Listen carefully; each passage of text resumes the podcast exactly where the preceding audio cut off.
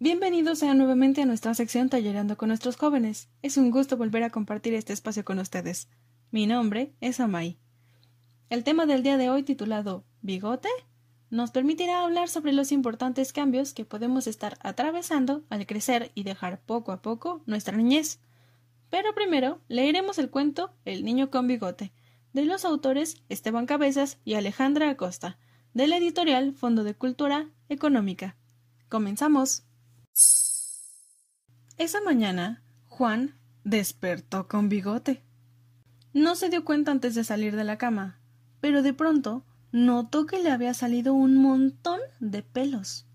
¡Qué bien! pensó Juan. Ahora me dejarán entrar a ver películas para mayores de edad. Esa idea le gustó tanto que llegó riéndose a tomar el desayuno. Pero la sonrisa le duró poco. Juan empezó a darse cuenta de algo tendría que hacer las cosas que hace la gente con bigote. ¿Y todo esto por un miserable montón de pelos? pensó. Juan agarró unas tijeras y comenzó a cortarse el mostacho. Dejó el lavabo hecho un desastre, pero al final tenía de nuevo su cara de niño. Volvió a la cocina y su mamá le sirvió su desayuno de siempre. Otra vez soy niño. gritó muy feliz.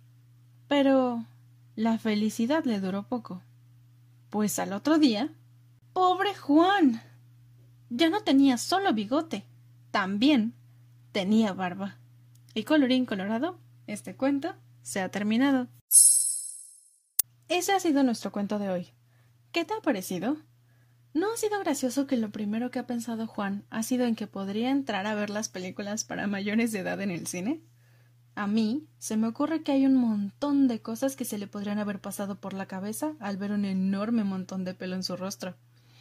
Me pregunto si, como Juan, hay otros niños que, de la noche a la mañana, tienen bigote. ¿Tú qué piensas? Con el pasar de los años, podemos apreciar cambios físicos en nosotros, como el crecimiento del cabello, la estatura o incluso nuestro rostro, nos vemos rodeados de personas de diferentes edades y podemos imaginarnos, al ver a otros adolescentes y adultos, cómo nos veremos. Pero vivirlo. Vivirlo es toda una experiencia. Y una vez que pasamos por ella, no hay vuelta atrás. Hemos crecido, estamos creciendo y seguiremos haciéndolo. En el anterior podcast, Yvonne nos hablaba de los cambios que suceden a nuestro alrededor, como los cambios de grado, de escuela e incluso de amigos. Pero hoy hablamos de cambios que tienen que ver con nosotros, nuestro cuerpo y nuestra mente. Esos cambios que solo nosotros podemos saber con exactitud cómo se sienten y qué emociones nos traen. Juan nos mostró que sentía felicidad, y luego ya no tanta. Pero si pensamos en las otras emociones que puedo sentir, quizá sean curiosidad, extrañeza, nervios, miedo o todas esas juntas. El crecimiento es algo normal e inevitable, pero sabemos que puede ser extraño y curioso, sobre todo ahora que no pasamos tiempo con otros niños y niñas de nuestra edad. Pero te aseguro que las caritas que ves en la pantalla en tus clases y talleres en línea son caritas que también están creciendo, tanto como tú. Así que no te preocupes, lo estás haciendo muy bien.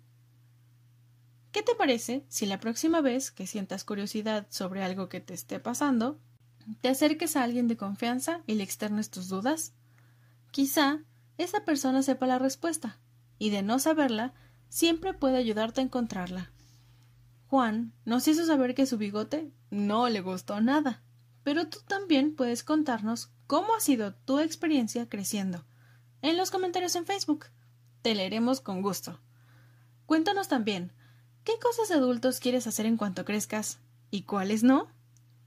Esperamos tus respuestas. Esto ha sido todo por hoy. Esperamos que te haya gustado y que tuvieras un momento agradable.